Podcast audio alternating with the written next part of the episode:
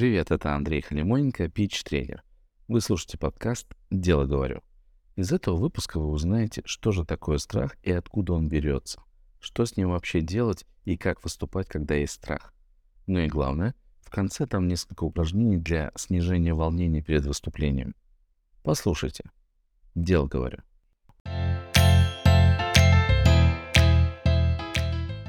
В самом начале скажу, что страх, который вы испытываете перед выступлением или просто разговором, это нормально.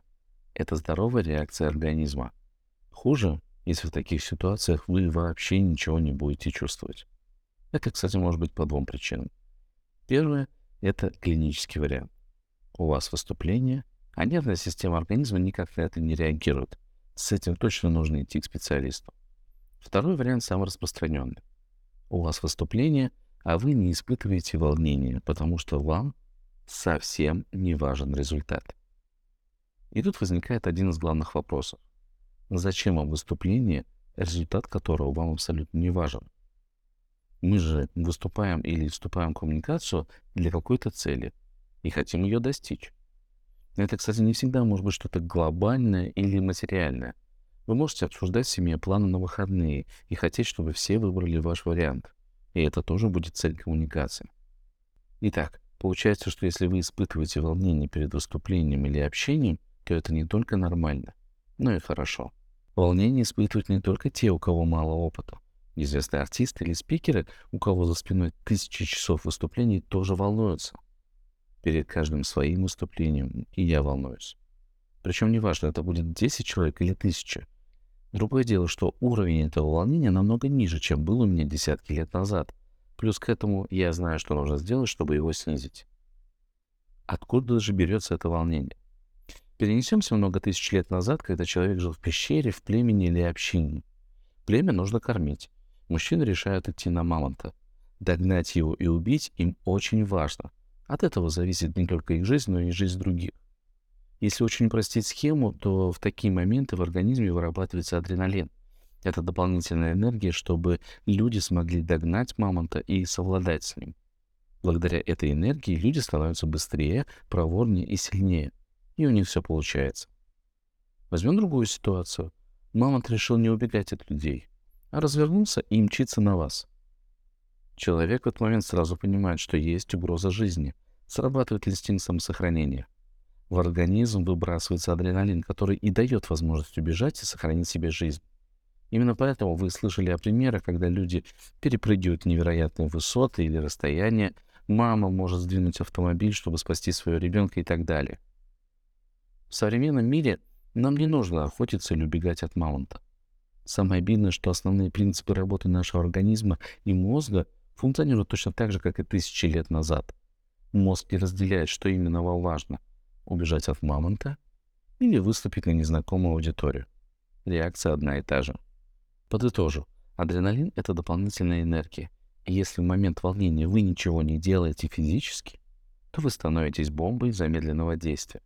Нам по природе нельзя сидеть сложа руки. Именно поэтому первая рекомендация, чтобы снизить уровень волнения — дать физическую нагрузку организму. Это могут быть приседания, отжимания, любая другая физическая активность. Например, если у вас выступление или встреча не на первом этаже, не используйте лифт. Поднимитесь по лестнице. Делайте физическую нагрузку без фанатизма. Важно, что после такой нагрузки вы должны восстановить свое дыхание и привести его в норму. Нельзя выходить на сцену или заходить в кабинет, запыхавшись. К сожалению, часто бывают ситуации, когда нельзя делать физические упражнения. Вы сидите в зале или в другом видном месте, вам скоро выходить. В таких ситуациях попробуйте применить статическую нагрузку. Для этого ногами упритесь в пол, руками возьмитесь за сиденье снизу и пытайтесь себя поднять вместе со стулом. Конечно, внешне никто не должен заметить, что вы выполняете упражнение. Используйте некий такой покер-фейс. Часто бывала ситуация, когда даже такое упражнение нельзя сделать. И тут нам на помощь приходит работа с дыханием. Эти упражнения помогают всем, всегда и везде. Первое упражнение на дыхание. Вдыхайте один раз, выдыхайте два раза. Тут главное сбить текущий ритм. Нужно перестать дышать учащенно. Второе упражнение на дыхание называется под водой. Выдохните, еще раз выдохните, И теперь уже выдохните весь оставшийся воздух и не вдыхайте. Сидите, как ни в чем не бывало, но не дышите. Как только начинаете ощущать жесткую нехватку кислорода, постепенно начинайте дышать. Важно не допускать ситуацию до выныривающего из воды пловца. Повторю, никто не должен видеть, что вы делаете упражнение. Как работает оно? Когда в организме перестает поступать кислород, включается красная лампочка опасности. Организм в срочном режиме ищет ресурсы для выживания. Он начинает избавляться от всего ненужного. Адреналин и подобные ему вещества сейчас никак не дадут кислород, а только тратят его.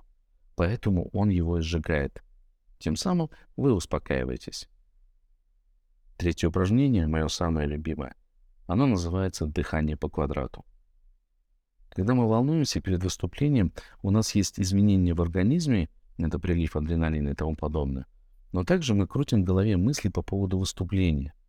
Дыхание по квадрату работает не только на тело, сжигает адреналин, но и на голову, отвлекает от ненужных мыслей.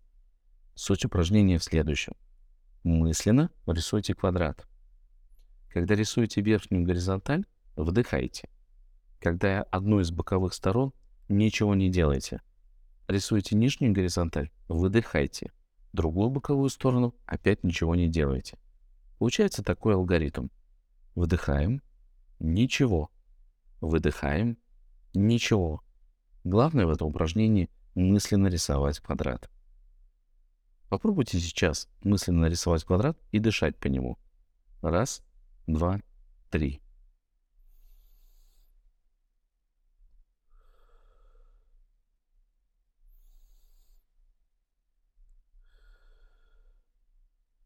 О чем вы сейчас подумали? 100% случаях мне всегда говорят, что о квадрате. Думая о квадрате, вы отвлекаетесь от мысли о предстоящем выступлении и снижаете уровень своего волнения. Комбо. Есть еще куча других рекомендаций, о которых говорят многие. Например, представьте людей с детьми в подгузниках или зайчиками. Скажите «Yes, я все могу». Покричите или что-то еще такое.